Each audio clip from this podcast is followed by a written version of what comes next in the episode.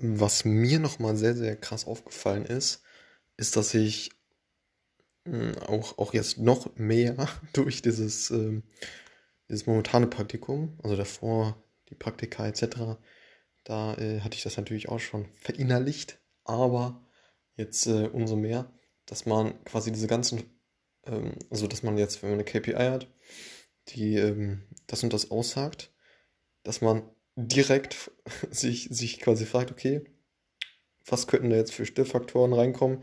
Wie ist die zu ja, relativieren dann gegebenenfalls auch, diese KPI? Und ähm, ja, was, was, was sind da sonst noch für Einflussfaktoren, die diese KPI dann ähm, mehr oder weniger aussagekräftig machen? Und ähm, das, da bin ich auch echt äh, unglaublich dankbar für, dass ich, ja, das ist quasi wie so eine Ausbildung, ähm, dadurch, dass man halt mit den Analysten zusammenarbeitet, jetzt bei der Rewe Group, ähm, die halt wirklich viel Erfahrung haben. Und äh, da merkt man oder da lernt man halt dann äh, so zu denken und natürlich auch zu handeln, wie eben die Analysten, die halt eben schon deutlich mehr Berufserfahrung haben. Und ja, da bin ich, bin ich unglaublich dankbar für, dass ich, also jetzt am Anfang vor allen Dingen, ist es ja noch nicht so, dass ich da riesen, riesen Wert schaffe. Ähm, ne, das, es kommt jetzt immer mehr, dass ich, ähm, also man muss natürlich auch erstmal in die rewe-spezifischen äh, Themen dann irgendwie einsteigen. Und das ist gar nicht so einfach. Und ähm, genau, da habe ich jetzt in den letzten, oder in der letzten, in dem letzten Monat, ist ja circa ein Monat her, ähm, dann schon ziemlich viel lernen dürfen.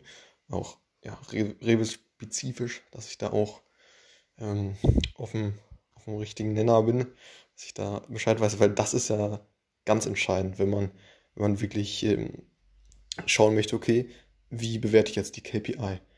Da sollte man natürlich verstehen, okay, äh, Lagerauslastung, Märkte, Verfügbarkeit und ähm, dann aber auch so Themen wie, okay, wie ist das Data Warehouse aufgebaut? Wie wie sind die einzelnen Tabellen, wie stehen die zueinander und so weiter. Ne? Das ist, ähm, ja, also wie gesagt, äh, lange Rede, kurzer Sinn.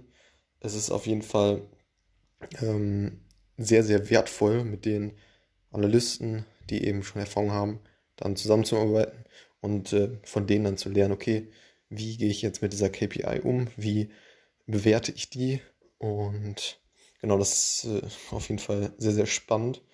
Und genau, das kann man jetzt auch zum aktuellen Thema dann mit dem Corona-Thema dann äh, zurückführen. Okay, wenn ich jetzt, ähm, und das hat sich eben nochmal verfestigt, ähm, wenn ich jetzt eine KPI sehe, KPI sagen die wenigsten dazu, ne?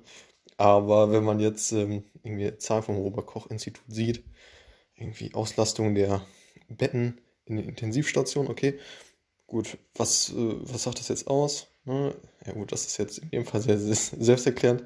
Ähm, aber was könnten da für Störfaktoren reinkommen und so weiter? Ähm, gibt es da irgendwelche Intens Incentivierungen, ähm, dass die Krankenhäuser eben ein Interesse haben, äh, dass die Auslastung möglichst hoch ist und so weiter. Ne? Also da gibt es natürlich verschiedene Punkte. Hm, ich will das jetzt auch gar nicht bewerten. Ja, einfach, und das ist ja eben auch noch ein wichtiger Skill als Data Analyst, dass man wirklich, ähm, ohne das jetzt direkt äh, äh, zu bewerten, einfach erstmal ganz, ja, ähm, ohne, ohne jetzt äh, voreingenommen zu sein, dann an diese ähm, Metriken dann rangeht. So. Und genau, das wollte ich einfach mal erzählt haben, dass ich ähm, ja, dass mir das jetzt umso mehr auffällt, ähm, wie viel ich eigentlich ähm, von den Analysten lerne und lerne, diese KPIs dann vernünftig einzuordnen. Alles klar, bis zum nächsten Mal. Ciao.